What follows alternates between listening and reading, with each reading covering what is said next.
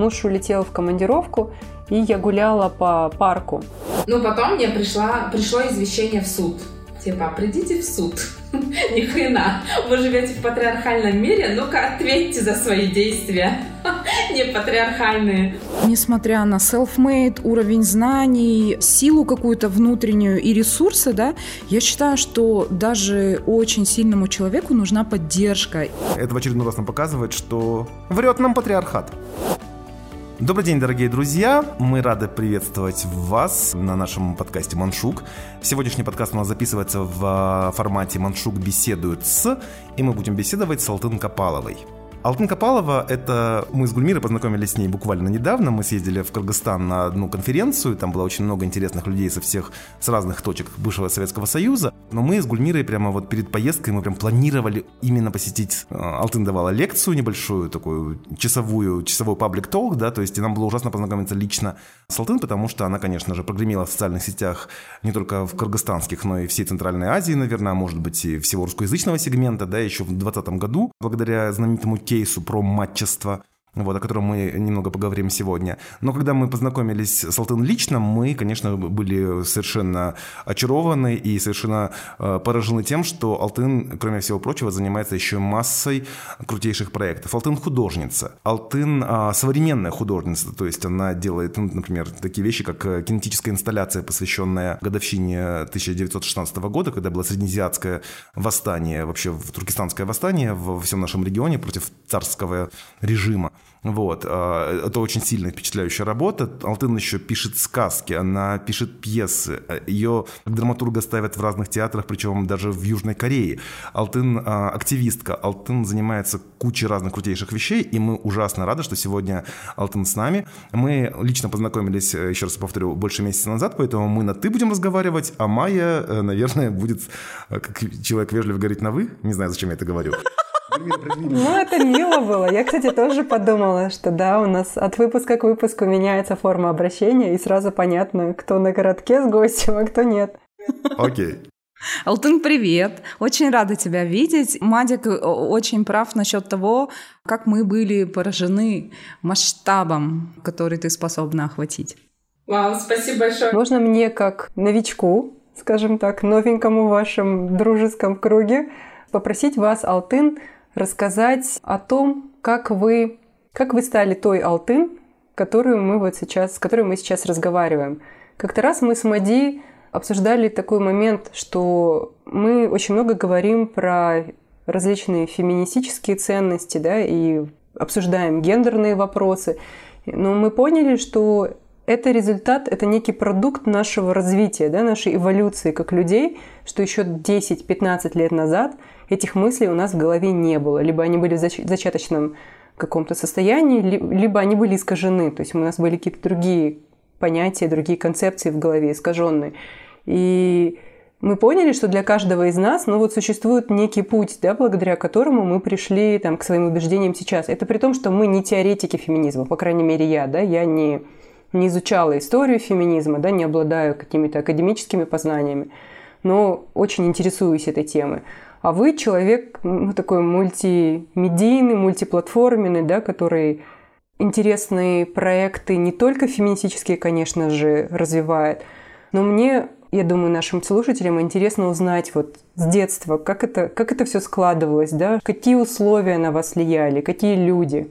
И этот вопрос, там, когда там, вы стали... Кстати, про ты и вы, я считаю, что Э, вообще, вы это про тотальную иерархию и про патриархат, когда мы сразу как-то обозначаем. И когда мы встретились с Мади, с Гульмирой, мы тоже обсуждали, типа, мы на вы или на ты. Э, я предпочитаю с людьми, которые мне близки по духу, всегда быть на ты, потому что вы как-то еще... Ладно, когда обе стороны на «вы», но у нас же в центральноазиатской культуре очень распространено, что кто-то Э, тебя тыкает, а ты должна в ответ выкать. И там вообще без вариантов, потому что ты младше или твой социальный статус ниже. Поэтому, да, со всеми, с кем я могу, я просто говорю на «ты». Вот. И про мысли, про то, что у меня было всегда очень много мыслей с детства и в подростковом возрасте, но вообще другой вопрос, когда ты можешь их транслировать, когда ты можешь их э, конвертировать э, в какие-то гражданские протесты или еще что-то. Потому что если бы вы меня увидели 12 лет назад, например, да, если просто перемотать мою жизнь, э, окей, okay, 13-12 лет назад, когда я просто выживала в аду семейного насилия, там не было меня, которая сейчас, да, там просто была женщина, которая напугана до смерти, и у которой в голове нет ничего, кроме страха. У нее, конечно, есть какие-то там профессиональные навыки, но они все меркнут просто в аду семейного насилия. И в этом плане, там, когда мне говорят, а, там, какая то молодец, я прекрасно понимаю, что ни хрена, да, ничего, там, я не молодец, таких, как я, женщин миллионы, просто кому-то везет, и они до, доходят до уровня активизма или просто до уровня личной победы или личной безопасности. Но э, просто огромное количество женщин остаются либо в этой воронке насилия, либо в посттравматической ситуации, да. Я думаю, посттравматическая лучше, чем эта воронка, ну, просто миллионы женщин умирают в этой воронке, и э, с этим мало что можно поделать. А какие ресурсы помогли вам выйти из вот этого цикла абьюза? Что у вас было такое, да, неотъемлемое ваше, какая-то ваша сила, да, которая вот помогла вам не просто пережить, но и эволюционировать? Я думаю, что это не внутренние силы. Я думаю, что это больше какая-то там финансовая независимость, которая у меня была, там наличие какого-то там... И это реально очень прагматичные какие-то э, практические технические вещи, как крыша над головой, работа, которая у меня была, образование, которое мне дали родители, да, потому что мне часто тоже звали, а, у нас там тема, э, там, self-made, э, там, persons, да, ну, блин, ну так, ну, я в это не верю вообще, потому что чаще всего так не бывает. И то есть всегда есть какая-то среда, всегда есть какие-то условия, чтобы сделать прыжок, да, всегда есть какой-то трамплин. В этом плане у меня всегда было хорошее образование, потому что у нас в семье просто был культ образования. У меня мама, папа прям были зациклены на образовании, причем они, они это делали очень классно, не так, что давай учись, да, там, а просто осыпали нас книгами, никогда не проверяли наши оценки, просто говорили, вообще классно быть, типа, там, образованной.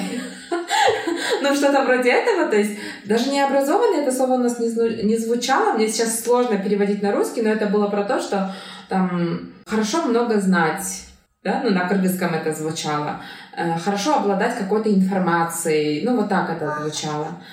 Вот, поэтому, мне кажется, а, мы все находимся в какой-то такой, к сожалению, мы все а, жертвы или наоборот, я не знаю даже другое слово, обстоятельств внешних. Это, на, это наше близкое окружение, это наша семья, это страна, в которой мы живем, это село, это город, это вуз. В общем, это все вместе. То есть, получается, мы все продукт нашего окружения, да, то есть того, что с нами происходило. Ну, я не утверждаю, но лично мне очень так кажется, что мы очень зависим от всего, что вокруг нас происходит, от того, кто нас поддерживает, от того, как складывались обстоятельства вокруг нас и так далее. То есть мне не нравится, когда там, у тебя депрессия, потому что тебе, тебе делать нехрен. Если бы тебе было чем заняться, там, ты бы не страдала херней, да, там, или еще что-то. Ну нет, так это не работает. Я тебя полностью в этом плане поддерживаю, потому что, разумеется, мне кажется, никто из нас ни в каком сферическом вакууме не существует, и никто из нас, ну, даже те, кто по сути, мы там все четверо сидим, мы все self-made, разумеется, да, то есть, но мы должны четко понимать, что мы получили старт, мы получили там в своей семье, там, опять же, ту же любовь к знаниям, да, или там нас подталкивали к получению высшего образования, к получению профессии, да, с тем, чтобы мы потом... И потом это сказывается, да, это, э, согласен, это позволяет потом, ну, влияет на нашу последующую жизнь, позволяет себя чувствовать так или иначе, да, и, опять же, без какого-то уровня там знаний невозможно добраться до понимания каких-то концепций, да, мне кажется. Но при этом этом, вот э, несмотря на self-made, уровень знаний, силу какую-то внутреннюю и ресурсы, да, я считаю, что даже очень сильному человеку нужна поддержка. И вот какую роль вообще сыграла поддержка кого-либо в твоей жизни? Семья ли это или друзья, подруги, коллеги, то есть партнер. партнер. Ну, то есть кто эти люди были? Я думаю, что ну, вообще весь наш разговор меня выбросил в самые тяжелые времена, когда у меня было двое детей, и у второго была серьезная болезнь, и из-за чего я не могла работать. И я жила в очень бедном районе в Бишкеке, и я реально думала, что мы будем завтра кушать. То есть это не что-то такое там, что я преувеличиваю или еще что-то, да, то есть это реально я думала, что, что я завтра сварю своим двум сыновьям. И тогда самая большая поддержка была от моих сестер. У меня четыре сестры. Они все просто безумно классные. И сейчас их уровень поддержки перешел на другой уровень. Они просто поддерживают мою гражданскую борьбу. Они все четверо приезжают, когда меня задерживают. Например, да. Или когда они видят очередную волну хейта, они просто начинают писать, к тебе приехать там с бутылкой вина, что тебе сделать, э, давай сходим в бассейн там или еще что-то такое. И это мои близкие подруги, да, которые говорили, тебе нужны памперсы, э, тебе нужны прокладки, там, я не могу много сделать, но я могу привести тебе рис и все такое. И поэтому я знаю, что Женская солидарность — это не из фем-теории, а это из э, жизни. О, я поддерживаю тут обеими руками. Мне почему-то вспомнился один случай, очень такой э, случайный разговор с женщиной, с которой я больше не встречалась. Единожды встретилась в Стамбуле.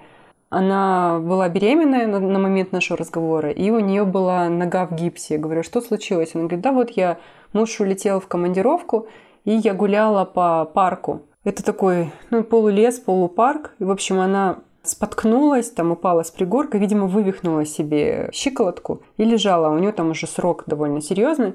Лежала, боялась встать, не могла встать. И она, ну, позвонила своей сестре. Она говорит, ты не поверишь, она через пять минут была там. Ну, то есть там были серьезные пробки. Сестра там не то чтобы в соседнем доме живет, но не очень далеко, но она, она через пять минут была там, она по геолокации нашла меня. И, ну, чуть ли не, вот как вы говорите, с бутылкой вина она уже стояла там, и меня просто, у меня слезы навернулись на глаза, потому что у меня тоже есть сестра, которую я сильно люблю и скучаю по ней.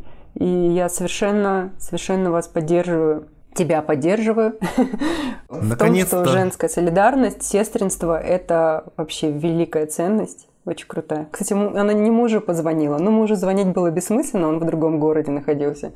Но она говорит, у меня просто даже и рефлекса такого не возникло, я сразу позвонила сестре. Ну вот это буквальное проявление сестринства, да, то есть о чем тоже много говорится. Потому что все-таки это же очень патриархальная легенда. Ну, то есть, в смысле, это легенда такая, созданная патриархальной парадигмой, да, о том, что женской дружбы не бывает, что женщины там природой предназначены соперничать за внимание самцов и так далее, да, то есть, но в жизни мы наблюдаем совершенно другую картину, да, то есть, и это в очередной раз нам показывает, что врет нам патриархат. Угу. В связи с этим давайте поговорим про матчество. Это очень интересная тема, и я думаю, наши слушатели ждут в связи с анонсами. Ну, чтобы как-то а, а, Алтон не просто пересказывала всю историю, ты, может быть, какой-то более конкретный вопрос задашь, потому что, опять же, я уверен, что многие в курсе, опять же, эта история легко гуглится, да, то есть Алтын, а, я думаю, просто уже немного утомилась пересказывать все, все время этот кейс, да, то есть если вкратце, то Алтын оформила через, я так понимаю, там, кыргызстанскую версию ЗАГСа, оформила, убрала, лишила там биологических отцов своих детей э, родительских прав и поставила вместо их имен свое имя вот в, вот в эту графу отчества. И это на самом деле было, ну, для многих из нас, в частности для меня, это была такая революция в сознании, потому что мне почему-то вот настолько, опять же, мы привыкаем к этому патриархальному порядку, что а, мне казалось, что ну, это какая-то вещь, о которой даже не стоит задумываться. Ну, то есть яблоко падает вниз, солнце встает на востоке, у детей, э, у каждого человека есть отчество, да, то есть, а когда начинаешь об этом задумываться, понимаешь, что это какая-то ну, это какая-то совершенно без, безумная, бессмысленная вещь, потому что мы-то все как раз-таки, особенно постсоветские люди, мы выросли, большинство из нас, там, меня включая, там, с отсутствующими отцами, да, там, с отцами, которые жили в других семьях, там, своих следующих и так далее и подобное, да, то есть, наверное, имело бы смысл иметь, ну, то есть, если уж какого-то ты родителя хочешь почтить, то это должна быть, разумеется, мать, которая с тобой все время. Она тебя с, с, с первых твоих дней, когда ты находишься в ее теле, да, то есть там 9 месяцев, и потом последующие еще все последующие годы ты рядом с мамой, да, то есть мама тебя заботится первые 18 лет твоей жизни и так далее и тому подобное. И если уж кого-то почитать, то, конечно же, это должна быть мама. Как минимум должно быть равенство, да, то есть ты должен выбирать, кого ты хочешь почтить, папу или маму. Ну, собственно, о вопросе. И, насколько я помню, то власти немедленно отрыли закон, в котором говорится, что отчество может дать любой даже просто сожитель и вообще просто любой незнакомый мужчина, главное, чтобы он был мужчиной. И мой вопрос, он в том, на каком этапе находится сейчас это дело? Чего удалось достигнуть и вообще что происходит? Ничего хорошего не происходит. Я, конечно, я, я хотела бы сказать, о, все так классно, там, что-то там хорошее случилось. Но на самом деле нет. И ну, идут очень изнурительные процессы. Ну, может, для кого-то они не кажутся изнурительными, но для меня они очень изнурительные, потому что я очень эмоционально все это воспринимаю. И это ни разу не, не про мое имя. Да, у меня так много проблем. Вот сейчас, например, у меня двое детей, там у них сопли, температура. Я думаю, боже мой, опять какой-то вирус, да, ну, там у старшего какие-то другие дела, потому что он очень взрослый. Мне абсолютно не до этого. Но в то же время это безумно важный вопрос, потому что он о правах вообще в целом, да, о том, а, вообще какие у нас есть права и насколько они соблюдаются в, на, э, соблюдаются в наших государствах. И поэтому я просто трачу свои э, последние силы э, на эту борьбу, Конечно, я понимаю всю абсурдность ситуации, да, что ну ничего в этом нет. И когда я давала эм, свое имя детям, я думала, вау, это же классно, да? И у моих детей не, не, возник, не возникло ни, никакого диссонанса или сомнений. Мы такие, супер, супер, да, там, там записали, и в ЗАГСе нам это записали, да, Потому что у нас в ЗАГСе, вот, например, с моей дочкой, Мади, ты же до этого сказал там какие-то привычные вещи. Я тоже записывала всех своих детей в свое время на имя каких-то непонятных, простите, мужиков, да? Своей дочке я вообще дала свой творческий псевдоним, потому что э, ее биологический отец просто сказал, я ничего не знаю, я, я ничего не знаю, тебя не знаю, а, там этого ребенка не знаю, ну, я думаю, ну ладно. И мы распрощались а, на, первой, на первых неделях моей беременности. Потом я думаю, ну нет, я не могу дать его имя, да, а, в качестве отчества. Я дала свой творческий писательский псевдоним. И всем было окей. А потом у меня, я, ну как бы я поумнела, и дала. И потом, э, как Мади сказала, у меня были э, судебные разбирательства, в смысле судебные процессы. Отцов лишили родительских прав, и это значит биологических отцов. Это очень важно. Это значит, что можно менять фамилию. Я поменяла фамилию и заодно поменяла их отчество. Ну да, я дала свое имя, потому что как бы мы все этого хотим. И это абсолютно нормально. Я так наивно написала пост, говорю, о боже мой, мои дети теперь носят мое имя. Ну и все. И там просто, кажется, сот, сотни комментариев, типа, вау, там, ну, там нет, не было вообще хейта, ничего там. Э, этот пост был безумно популярный, там писали незнакомые мне женщины, как классно. Ну, потом мне пришла, пришло извещение в суд. Типа, придите в суд. Ни хрена. Вы живете в патриархальном мире, ну-ка ответьте за свои действия. Не патриархальные. Я когда открыла извещение, я ничего не поняла. Я выслала одной юристке, которую знаю. Она говорит, я ничего не поняла. Я выслала второй. Она говорит, я не поняла.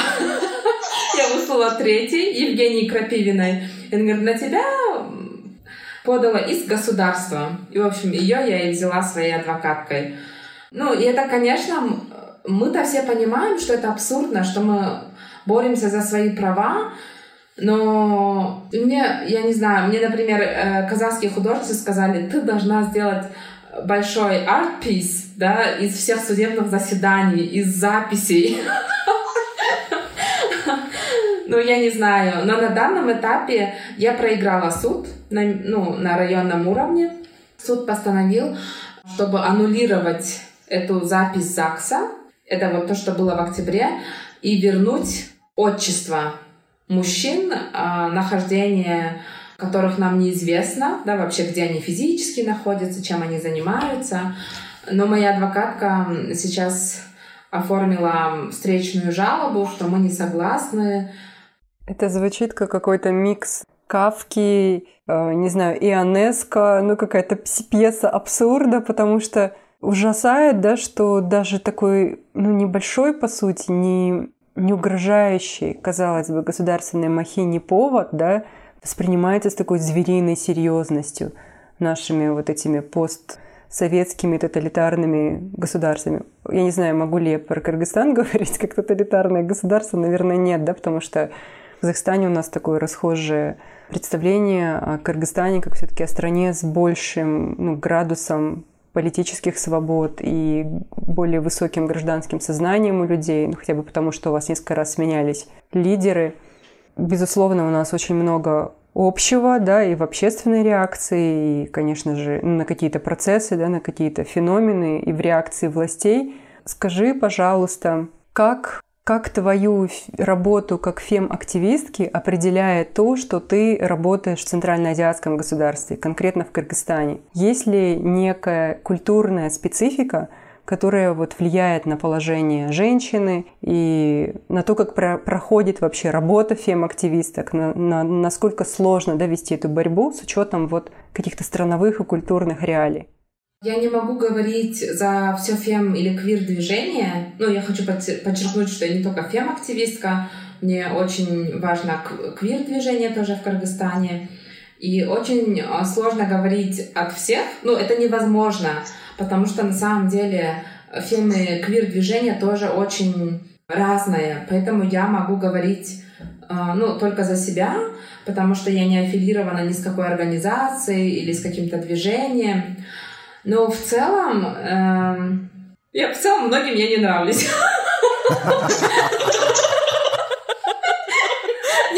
Я хотела что-то умное, другое. Другое сказать. Я хотела сказать, что... Сейчас я скажу что-то очень умное.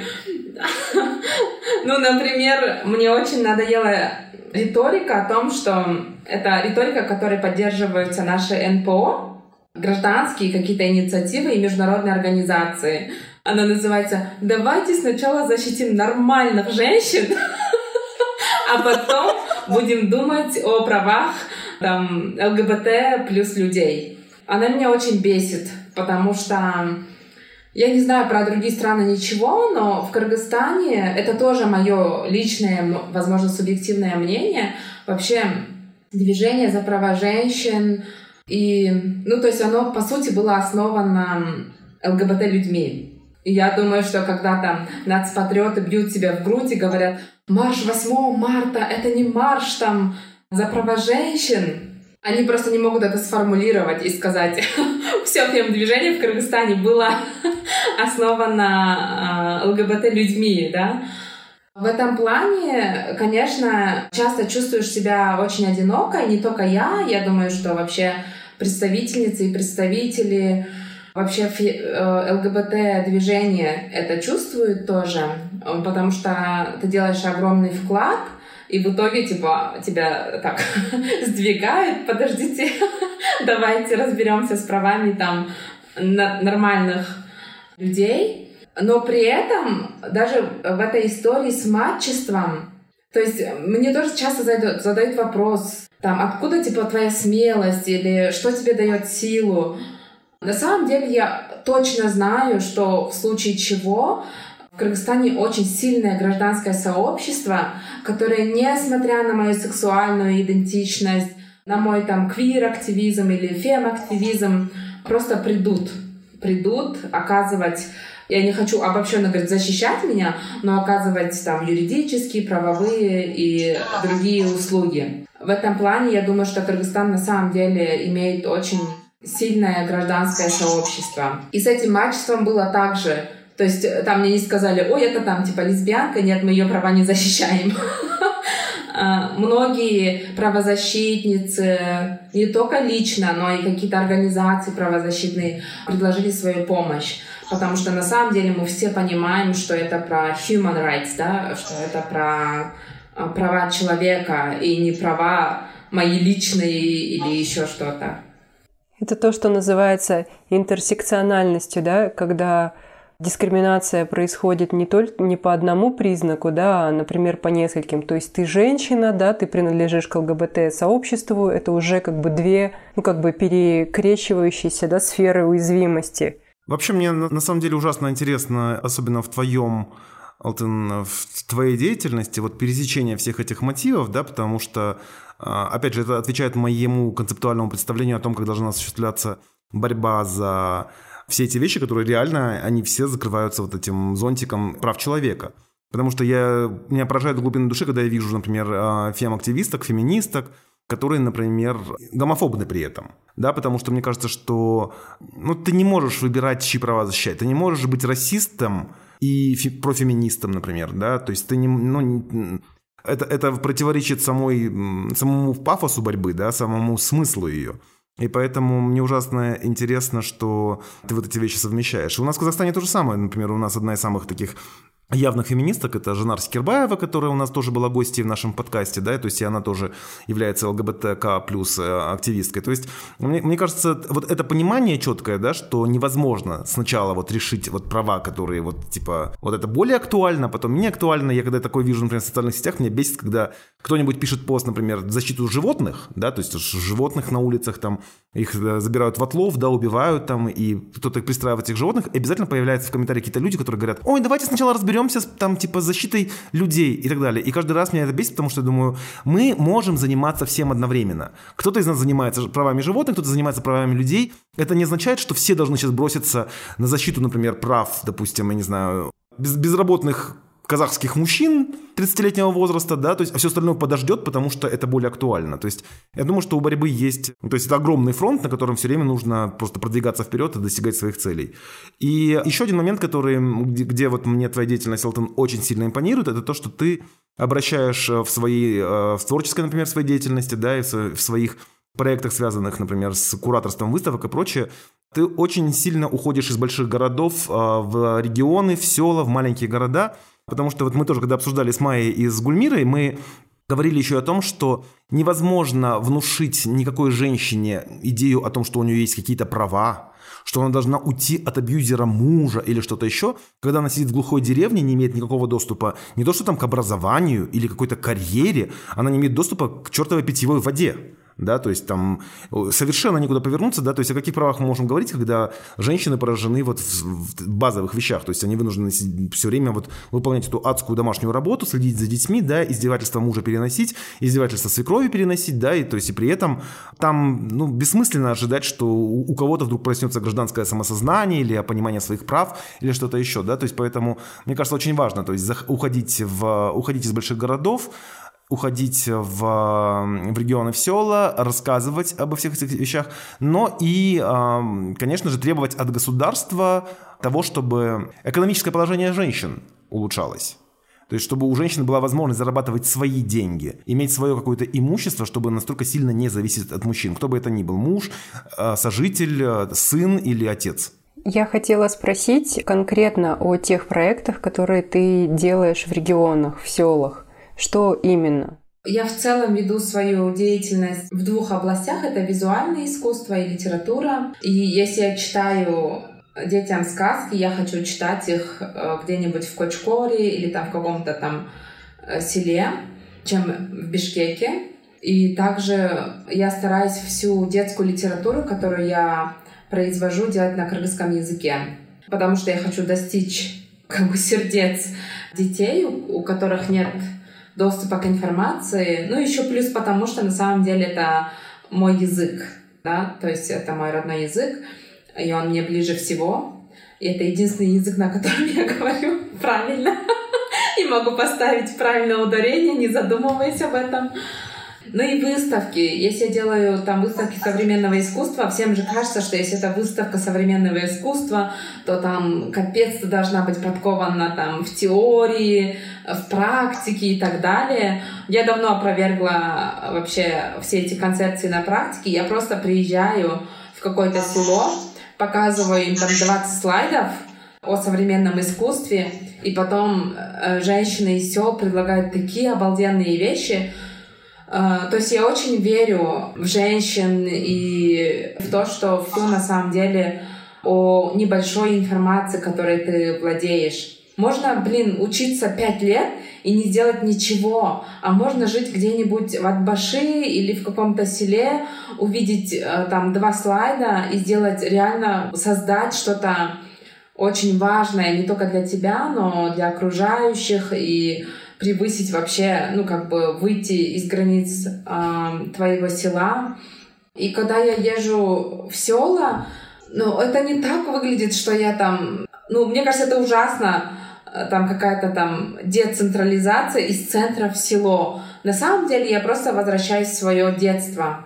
И я возвращаюсь в свои места, к своим людям. И э, ну, в этом плане мне очень-очень комфортно. Но даже имея нынешний багаж, э, потому что, ну, я последние 20 лет живу в Бишкеке, в столице, я считаю, что у нас э, такой бишкекоцентризм, мне кажется, это и в Казахстане, и во всех постсоветских странах. Я, я не говорю про другие, потому что я, я не живу в других странах и не слежу за ними. Но все происходит э, в столицах. Мы называем их там культурными столицами или административными, но все происходит в столицах. Эм, поэтому все свои ивенты, и ко мне тоже это осознание пришло сравнительно недавно. Э, все, что я могу сделать, я делаю в селах или далеко от столицы. И на самом деле это безумно круто, просто получить фидбэк. И последнюю выставку я сделала в сентябре, не я, это ужасно, конечно, а музейщица города Каракол, а сокураторка там, мы сделали это в Караколе, это было прекрасно, это было настолько профессионально э, со стороны музейщиц этой институции Каракольского музея, и, в общем, я думаю, что нам нужно немножко смотреть дальше, дальше, э, не знаю, Э, своих каких-то столичных измерений и просто э, делиться знаниями или брать напротив знания у людей. Периферия тоже ужасное слово, да? Но как-то быть нам всем на равных. Спасибо, очень отзывается. То, что, о чем ты говоришь, э, мы, правда, буквально недавно с Мади обсуждали тот момент, что мы не говорим по-казахски. И у нас ну, существует некая, как это называется, disruption, что ли. Вот я не могу русского слова вспомнить. Какой-то пунктир, да, который произошел в таком, может быть, культурном, да, и родовом самоощущении. То есть мы, ладно, не буду говорить за Мади, да, я чувствую себя как человека, ну, немножко как будто я остров, как будто я оторвана от материка, и я всегда росла с этим осознанием, что я сама по себе, сама за себя, и вроде как вся моя вселенная укладывается там в мои какие-то представления личные, которые я наработала благодаря там ну, своим усилиям. И у меня буквально, может, в эмиграции начало на меня, ко мне приходить такое сознание, что мы продукт вообще-то, продукт множества поколений до нас. И как бы ты даже незнание языка не стирает в тебе ни генетическую память, ни твою принадлежность к определенной общности, да, к определенной группе людей – не вот это вот то, что делает, как это называется, самоидентификация, да, но твою самоидентификацию даже такой колоссальный фактор, как незнание языка, не стирает. И мне, ну, все интереснее прикоснуться и, возможно, попытаться наладить эту связь, да, этот коннект с истоками. Вот. Меня очень много вызывает каких-то личных, личных инсайтов, ассоциаций, то, о чем ты говоришь.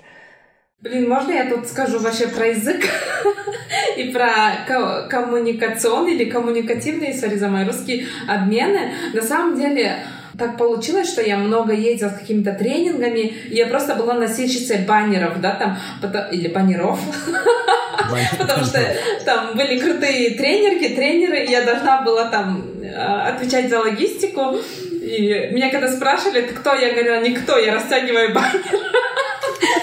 И все эти тренерки и тренера, они были русскоязычные, и они приходили в крымские села. Это прям были интенсивных три года моей жизни, когда я работала в сфере детского развития. И они приходили и говорили первые несколько слов на кыргызском, а потом говорили, простите, пожалуйста, там, я не знаю, там, кыргызский, там, но я очень чувствую себя виноватой, все никогда, вот за три года никогда не было, что, чтобы кто-то сказал, там, минорсча бельвем, типа, вали, да, или еще что-то. Люди говорили, да, пожалуйста, все хорошо, там, мы тебя понимаем. Ну, вот честно, вот я не могу ни одного случая вспомнить, чтобы кто-то сказал, нет, э, там, мы тебя не понимаем, давай там, уходи. Вообще такого никогда не было.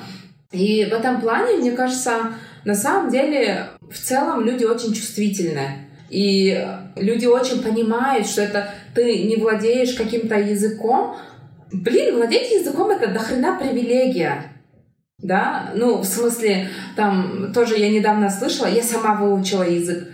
Да ни хрена, ты его выучила, потому что э, у тебя было на это время или еще что-то. В этом плане мне очень повезло, потому что я росла в кыргызской семье, и у меня была возможность учить русский язык, потому что моя мама учительница русского языка и литературы, но мы все дома говорили на кыргызском, а папа, который страдал от того, что не очень хорошо говорит на русском, все время говорил «Орыс да, там. И там боготворил мою маму, которая знала наизусть там э, русскую классику. Я же говорю, мы все э, продукты каких-то, блин, обстоятельств, стечения обстоятельств и так далее. Не знаю, ну это э, мой большой козырь тоже, потому что когда я прихожу на дискуссии с нас с Патриками, Сейчас, сейчас я не лысая. Обычно я лысая, э, и там такая в татушках, и они думают, сейчас мы ее замочим. Я такая, нетушки. Потому что кыргызский единственный, как я сказала, единственный язык, которым я владею очень хорошо. Я говорю э, какими-то там фразеологизмами, да, которые им всем понятны. Основная идея, которую я хочу сказать, ужасно шеймить за то, что ты там не знаешь казахский, кыргызский, украинский или еще что-то. Потому что, к великому сожалению, мы все, вне зависимости от того, какими языками мы владеем, мы жертвы колониальных политик и колониальных реалий прошлого. Спасибо большое. Вообще мне нравится, что Алтын как-то ты умудряешься успокаивать и внушать оптимизм. Как бы не было сложно, как бы не было страшно, ты понимаешь, каждый раз я тебя слушаю, думаю, ой, ну не все так страшно, ну, короче, есть ради чего жить, не зря боремся. И мне кажется, на самом деле это тоже одна из тех вещей, которые, там, даже вот мы четверо, да, мы все равно стараемся через, там, через свой подкаст, да, через какие-то свои социальные сети, через свои тексты а, на разных а, медиаплощадках, да, мы стараемся какие-то отстаивать ценности, какие-то отстаивать истины, которые нам близки, и э, мне всегда казалось очень важным вот ну, не скатываться в такой бытовой цинизм, да, когда вот, типа, ну, это же государство, что ты с ним поделаешь, ну вот что ты как Дон Кихот борешься с этими мельницами, да, там типа, вот дай просто отчество или вообще убери отчество, там, и ничего туда не будет, да, там, или там не надо идти наблюдателями на выборы, потому что все равно все это уже решено, все куплено, все там продумано и так далее. Мне кажется, такой цинизм, он очень-очень вреден, да, то есть это такая вот реально разъедающая душу очень опасная токсичная субстанция, да, то есть мне очень нравится, когда я встречаю людей, таких как ты, которые, невзирая ни на что, все равно находят во всем этом плюсы. Я думаю, что это не просто сама, ну, самообман или какая-то иллюзия, да, то есть, а это на самом деле так оно и есть. Люди, люди хорошие, люди стремятся к лучшему, люди желают жить по правде, люди желают хороших вещей на самом деле. И я думаю, что в итоге победим. Аминь. А я, знаете, подумала о том, ну вот со стороны я погрузилась не так давно в эту тему про мачество, когда Мади и Гульмира с горящими глазами сказали мне, о май гад, о май гад, мы познакомились вообще с Алтын, она крутая, мы обязаны просто ее пригласить на подкаст. Вот я начала читать. И мне, знаете, сложилось такое впечатление, что независимо от исхода, я, конечно, безусловно желаю вам победы, давайте верить в чудо, желаю тебе победы. Независимо от исхода, сам этот процесс, он стал каким-то перформансом, да, он стал каким-то художественным актом, и еще и плюс слэш образовательной э, акции, да, потому что сам этот инфоповод да, заставляет людей задуматься, ну, то есть какие-то какие свои установки неоспариваемые подвергнуть сомнению, да, и, а почему вообще мы должны давать отчество, да, потому что так надо. Ну, в смысле, потому что так надо, не устраивающий, дай мне ответ. Я хочу немножко глубже об этом подумать. Даже если там я сама дала отчество, да, своим детям, да, и у меня есть отчество, и бла-бла-бла. И у людей что-то сдвигается, и какое-то семя падает в эту почву, даже если там нет моментального согласия, да, возможно, это согласие – или сомнение прорастет чуть позже. Мне кажется, это очень ценная вещь, и я желаю тебе сил, сил в этом процессе, пусть будет по правде, пусть будет хорошо. Абсолютно, абсолютно. Я присоединяюсь к этим пожеланиям и хочу сказать, что, конечно, никакого часа не хватит для того, чтобы поговорить обо всем, что ты делаешь, Алтын, да, и поэтому я думаю, может быть, в конце расскажешь про то, чего тебе не хватает, если такое в твоей жизни есть. Я боюсь вам испортить эфир. На самом деле мне не хватает очень простых вещей. Я пошу как сволочь, потому что, ну просто чтобы обеспечить своих детей какими-то базовыми вещами, потому что я вспоминаю время до рождения детей, я была нищей, но я была одна, и это было окей. Я делала какие-то проекты в сфере искусства, там делала выставки, и мне не надо было много, да, там мне надо было на троллейбус, немножко на еду, там на кефир с яблоками и еще с чем-то, с какими-то углеводами. И это было совершенно окей. Но и это не только моя история, это история, я говорю только про Кыргызстан, потому что я очень хорошо знаю Кыргызстан, это история всех женщин Кыргызстана, да, что ты должна просто лезть из кожи вон, чтобы обеспечить детей базовыми вещами, и при этом с тебя государство сдирает три шкуры.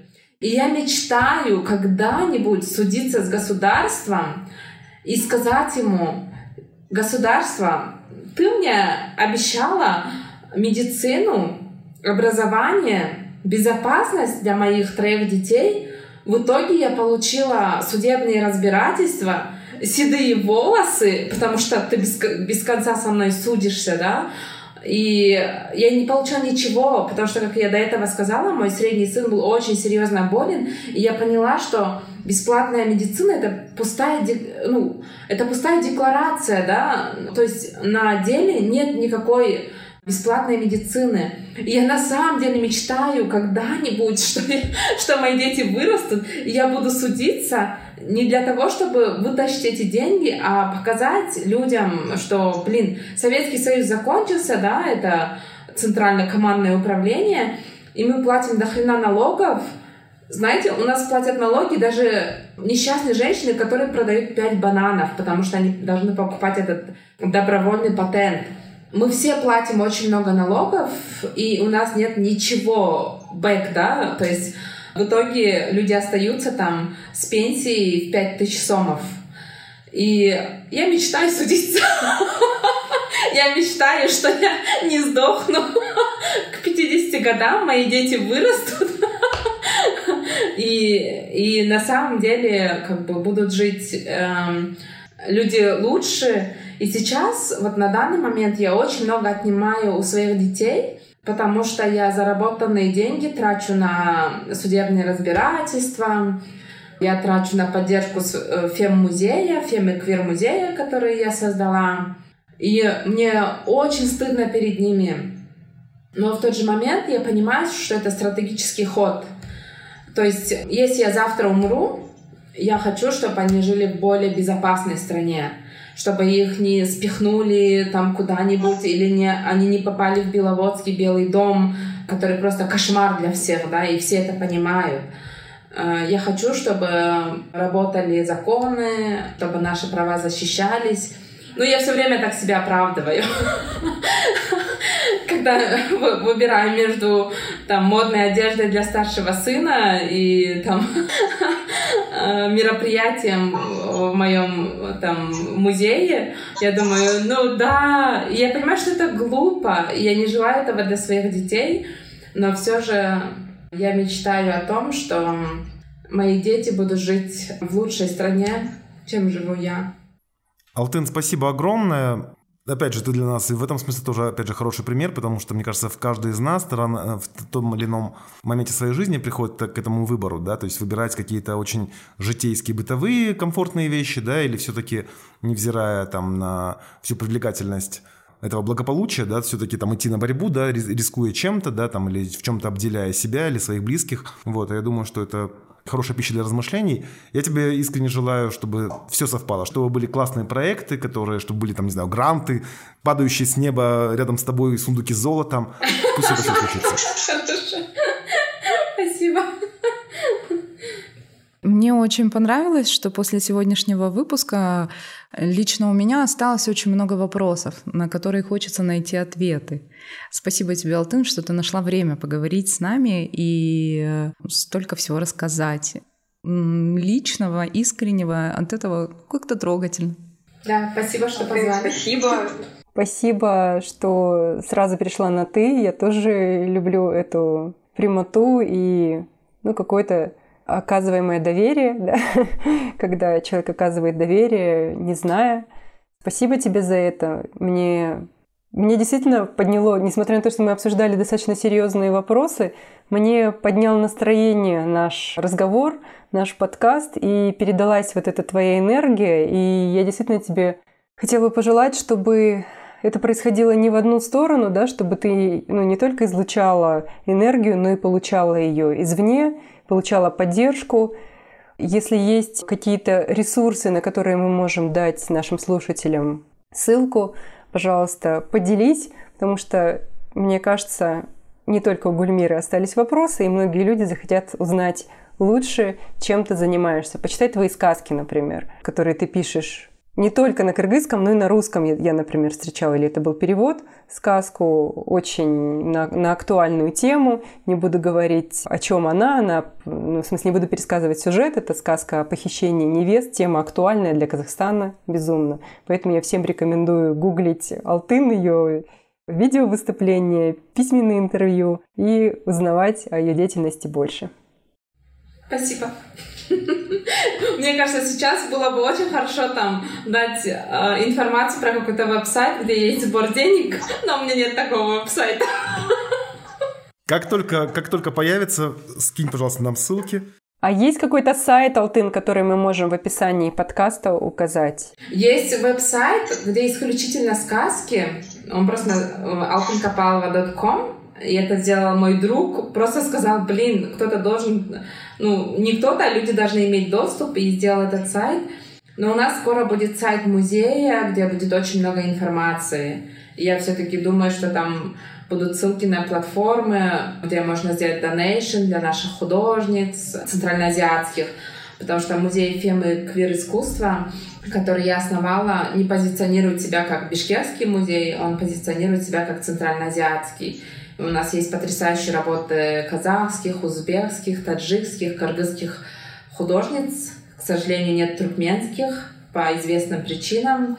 Но мы все время говорим туркменские художницы, потому что, знаете, мне кажется, что они даже... Я прям чувствую, как они исчезают даже из поля, из поля дискуссий. И когда я читаю всякие лекции про центральноазиатское искусство, я всегда добавляю Туркменистан несмотря на то, что там практически нет работ, просто чтобы это произносить снова и снова и говорить, нет, там есть э, там все, ну, там есть люди, там есть искусство, просто оно немножко сейчас закрыто для нас. Вот, и поэтому вот музей Фемы квир искусства позиционирует себя как центральноазиатский музей. Итак, еще раз огромное спасибо нашей сегодняшней гости, художнице и активистке из Кыргызстана Алтын Капаловой. Спасибо моим соавторкам, моей Алишеровне и Гульмире Аманбаевне. Я не знаю, почему я такой официальный. Огромное спасибо, конечно, нашему арт-директору Азизе Киреевой и звукорежиссеру Ирине Старовойтовой, которые делают великолепную работу. Откликайтесь на наш подкаст, оставляйте комментарии, пишите пожелания, в том числе и адресованные Алтын Копаловой. Услышимся в следующих выпусках. Пока! Пока!